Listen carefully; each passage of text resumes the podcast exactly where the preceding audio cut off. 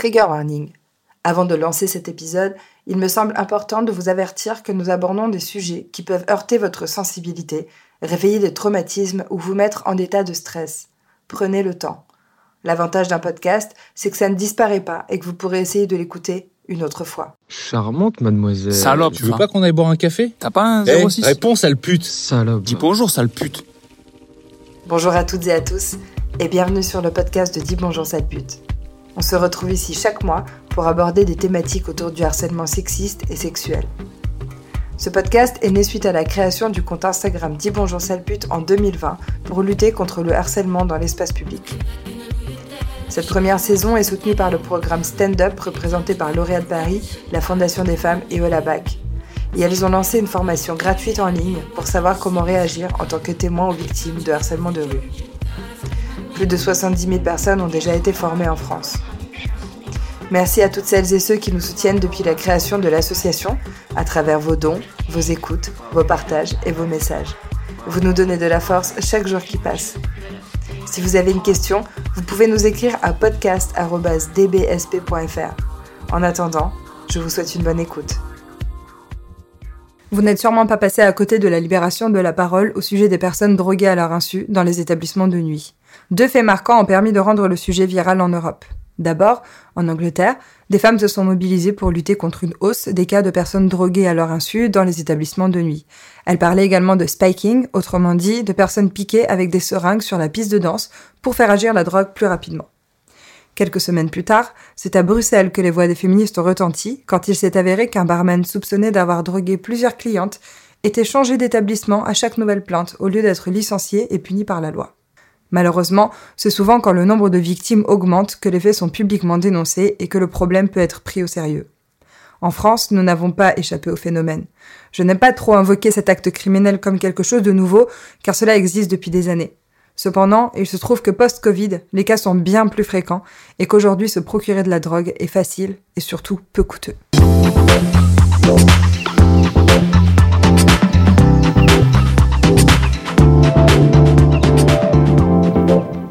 Une enquête réalisée par l'association Dis Bonjour Sale Pute sur le territoire français, à laquelle ont répondu 877 victimes, a révélé plusieurs informations à ce sujet. Sans surprise, 94% des victimes sont des femmes âgées entre 18 et 35 ans, et la majeure partie des cas ont lieu entre 2018 et 2021. Sur l'ensemble des victimes, 9% affirment que l'agresseur faisait partie du personnel de l'établissement au moment des faits. 24% des victimes ont rapporté les faits à la direction de l'établissement. 7% ont réussi à porter plainte et seulement 3 d'entre elles ont abouti en faveur des victimes. Seulement 59 ont porté plainte sur un total de 877 victimes. Ça représente seulement 6,7%. Ce chiffre est grave, ce chiffre est dangereux, au même regard que toutes les autres statistiques énoncées précédemment, et c'est de ça qu'on va parler aujourd'hui.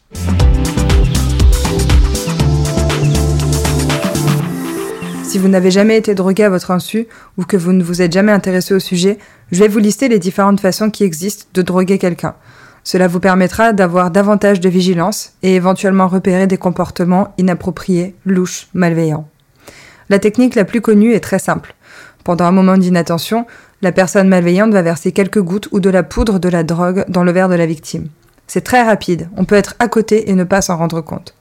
Une autre technique très violente est également ressortie dans les récents témoignages. Il s'agit de seringues utilisées par des drogueurs pour piquer les victimes pendant qu'elles dansent. C'est encore une fois très rapide et la drogue agit en seulement quelques secondes. Les victimes ressentent généralement assez rapidement les effets. On parle de nausées, de vertiges, de perte de mémoire, de malaise, de bouffées de chaleur, de difficultés à s'exprimer, et ainsi de suite. La plupart du temps, les victimes et leur entourage pensent d'abord aux effets secondaires d'une trop grande consommation d'alcool, car certains effets secondaires sont justement similaires. Si par exemple vous avez passé la soirée avec une personne qui présente une partie ou tous ces symptômes mais qui n'a quasiment rien bu, c'est censé vous alerter. Même si vous connaissez vos amis en général, vous êtes censé reconnaître un comportement qui ne ressemble pas à celui qu'il ou elle pourrait avoir en temps normal. Nous avons reçu aujourd'hui une victime qui a été droguée il y a quelques mois et qui a souhaité témoigner de ce qui lui est arrivé. Pour préserver son anonymat, nous l'appellerons Chloé.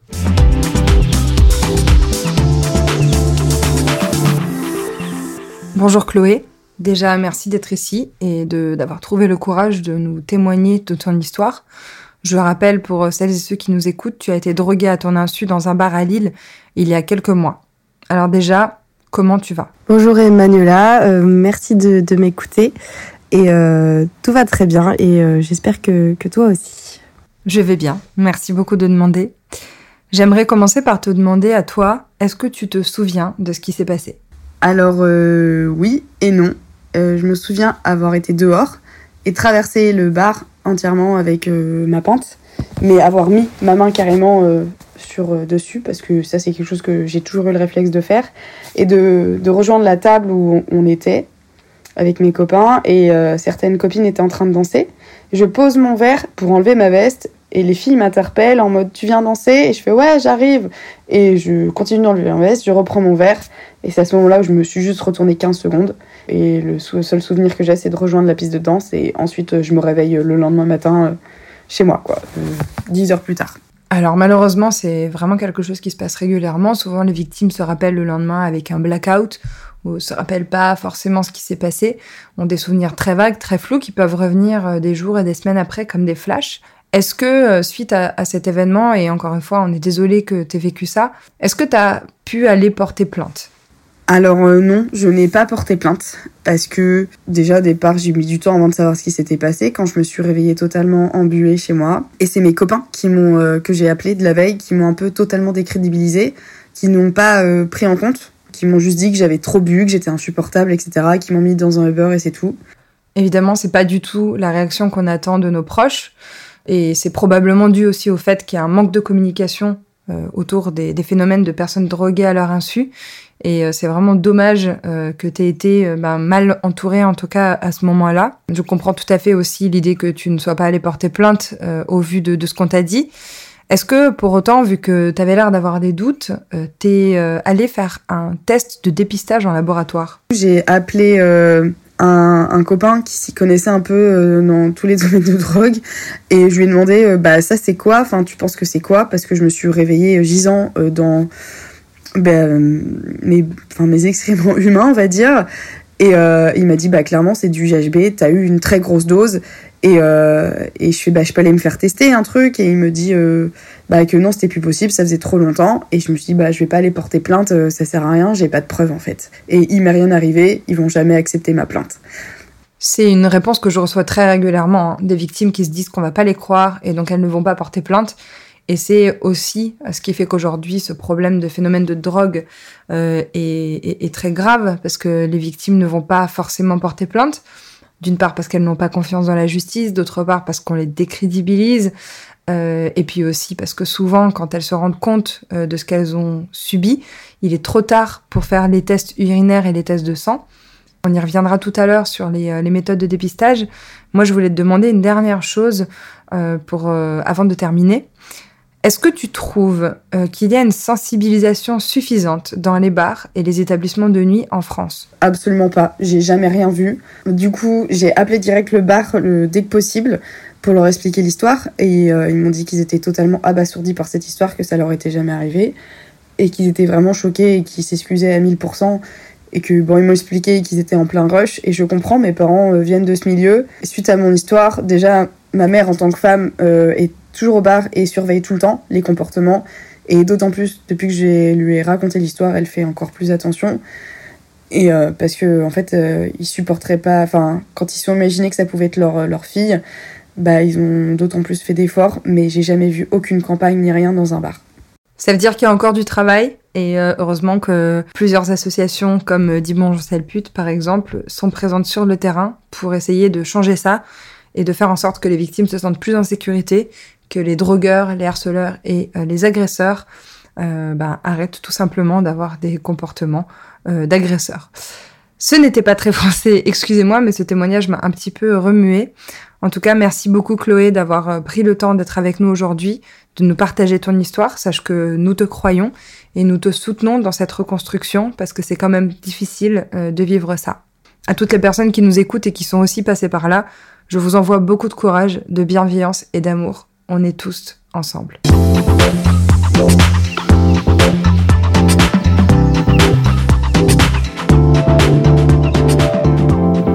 Vous l'avez compris, il est très important de se faire dépister dès le lendemain s'il n'y a ne serait-ce qu'un doute. Certaines drogues comme le GHB ou le GBL sont détectables pendant près de 12 heures dans les urines, mais seulement quelques heures dans le sang. Ces tests peuvent être réalisés en laboratoire. Il existe également la possibilité de se faire tester capillairement, mais les coûts sont élevés. Pour autant, on peut dépister les drogues sur une plus longue durée, allant jusqu'à un mois après avoir été victime. Un test de dépistage est une photographie à un instant donné de ce qui se trouve dans l'échantillon. Le moment où il a lieu est donc déterminant. Trop tôt après la consommation, il est possible que les traces ne soient pas encore visibles. Trop longtemps après, ces traces auront peut-être déjà disparu. Vous trouverez toutes les informations par drogue sur le site www.drogue-info-service.fr. Pour plus de questions, n'hésitez pas également à consulter le site www.centre-antipoison.fr.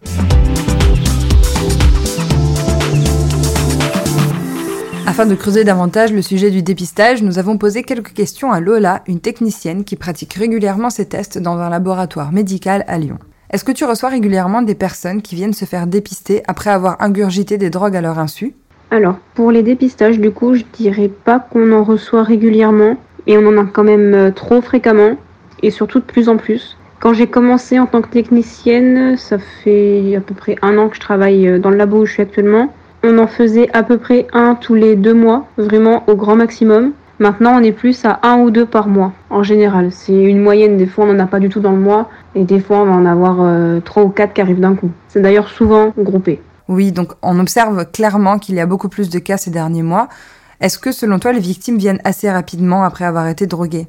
C'est justement souvent le gros souci. Il faut savoir que nous, on dispose seulement de 12 heures à peu près après les faits pour réaliser un dosage de GHB par exemple. Donc euh, moi là, je parle du dosage dans les urines parce que dans le sang, on le fait quasiment jamais.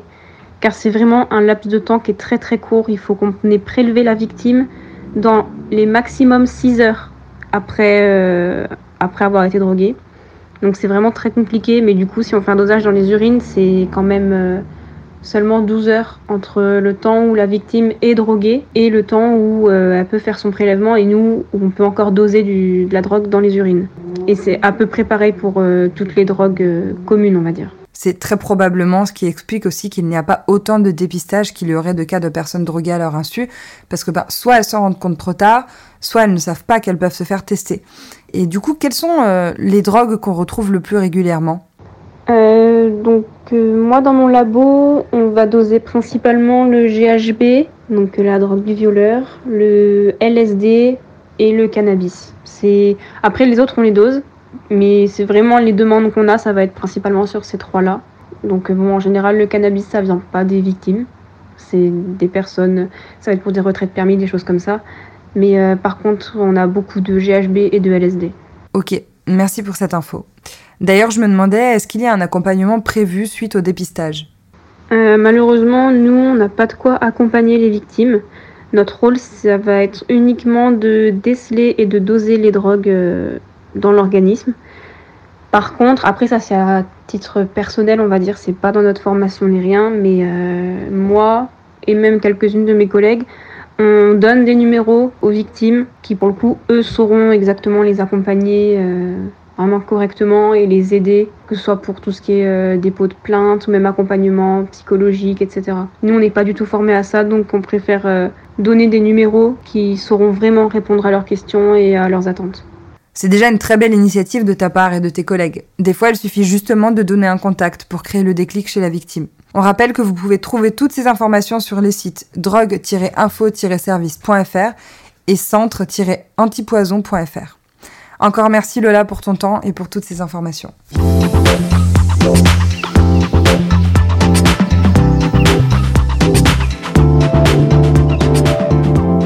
Aujourd'hui, au-delà de la gestion post-traumatique et physique des victimes, il est prioritaire d'agir sur la sensibilisation du personnel des bars et des clubs. On l'a bien vu justement dans le témoignage précédent. De ce que je me souviens, quand je sortais euh, à peine majeure, donc il y a à peu près 15 ans, je ne me rappelle pas avoir vu des affiches ou des sous-verts de prévention. Pour autant, le phénomène de drogue n'est pas nouveau. J'ai d'ailleurs été victime en 2015 à Strasbourg alors que je n'avais pas quitté mon verre de la soirée. Il est essentiel que les responsables et personnels de ces établissements soient minutieusement formés à la gestion de ce type de situation de crise. Il va de soi que si le phénomène continue de s'amplifier, la fréquentation va diminuer car les potentiels victimes victimes auront peur d'être droguées alors qu'à la base elles sont sorties s'amuser, oublier les problèmes de la journée. Chez DBSP, nous travaillons actuellement à l'élaboration d'une plateforme de sensibilisation digitale qui sera accessible à tous dans le but de partager un maximum d'informations et mettre également à disposition des établissements de nuit des affiches, des flyers ou encore des sous-verts de prévention. L'idée est de décourager les personnes malveillantes à agir et de renforcer la confiance entre la clientèle et le bar ou le club. Comme beaucoup, vous avez sûrement vu passer le concept de couvercle de verre pour protéger les clients et les clientes de drogues euh, rajoutées dans leur verre. Dans le fond, l'idée est bien parce qu'elle permet d'assurer une sécurité supplémentaire quand le personnel ne peut pas avoir les yeux partout. Surtout que les personnes qui droguent agissent rapidement et discrètement. Donc même si l'établissement est censé assurer notre sécurité, il est évident que tout voir en temps réel est impossible. Ce qui me dérange au sujet de ces couvercles, c'est que certains établissements les mettent en vente et demandent aux personnes qui ne se sentent pas en sécurité ou en confiance de les acheter. Comme on l'a vu au tout début de cet épisode, 94% des victimes sont des femmes. Des femmes qui subissent des violences sexistes et sexuelles qui ne sont pas les égales des hommes, qui vont probablement payer un VTC, un chauffeur privé, pour rentrer saines et sauves, qui ont un pouvoir d'achat moins élevé que les hommes, et qui payent même la taxe rose. Pour rappel, la taxe rose est une technique marketing utilisée par des marques pour vendre plus cher des produits identiques mais aux femmes. Par exemple, la marque Nurofen commercialise plus cher sa boîte rose pour lutter contre les douleurs menstruelles alors qu'elle est 100% similaire en composants à la boîte rouge. Une marque de rasoir vend plus cher des rasoirs roses alors que ce sont exactement les mêmes que les bleus et ainsi de suite. C'est la raison pour laquelle commercialiser ces couvercles, c'est capitaliser sur la peur et renforcer les inégalités de genre. En dehors de ces couvercles, il existe aussi des façons de détecter s'il y a de la drogue ou non dans un verre. Par exemple, il existe un vernis qu'on utilise en top coat et qui change de couleur lorsqu'on trempe le doigt dans le verre. S'il y a du GHB ou du Xanax, ça va être détecté. Ce projet s'appelle Undercover Colors et a été développé par des étudiants et étudiantes américains, mais le produit n'est pas encore en vente en France. Sur le même principe, une étudiante en Floride a imaginé une paille appelée Smart Straw qui changerait de couleur lorsqu'elle serait en contact avec une drogue. On trouve également des sous-verts sur lesquels il faut mettre une goutte de sa boisson ou encore des tests ressemblant à des tests de grossesse. C'est assez minutieux. Honnêtement, je ne sais pas si je suis impressionnée par toutes ces inventions ou plutôt effrayée à l'idée qu'on soit obligé de créer des outils comme cela pour garantir notre sécurité quand on sort faire la fête. Plusieurs posts sur les réseaux sociaux donnent des tips pour vérifier visuellement et gustativement s'il y a de la drogue dans le verre, sauf qu'en réalité, la plupart du temps, il fait sombre et les quelques gouttes mélangées à des sodas bourrés de parfums chimiques sont quasi complètement masqués. Le seul conseil que je puisse vous donner, c'est de garder votre verre proche de vous et de faire attention aux amis qui vous accompagnent. Même si on a envie de pouvoir danser et faire la fête sans se poser de questions, on doit se rendre à l'évidence que la prudence est de mise. Vive l'hypervigilance omniprésente. Nous, ce qu'on veut, c'est pouvoir faire la fête profiter avec nos amis et nous amuser. J'ai envie de croire qu'on pourra le faire sans être hyper vigilant, hyper vigilante à chacune de nos sorties. Merci de m'avoir écouté. Merci d'être là depuis le début de cette aventure, de l'aventure du podcast. Je vous dis à très bientôt.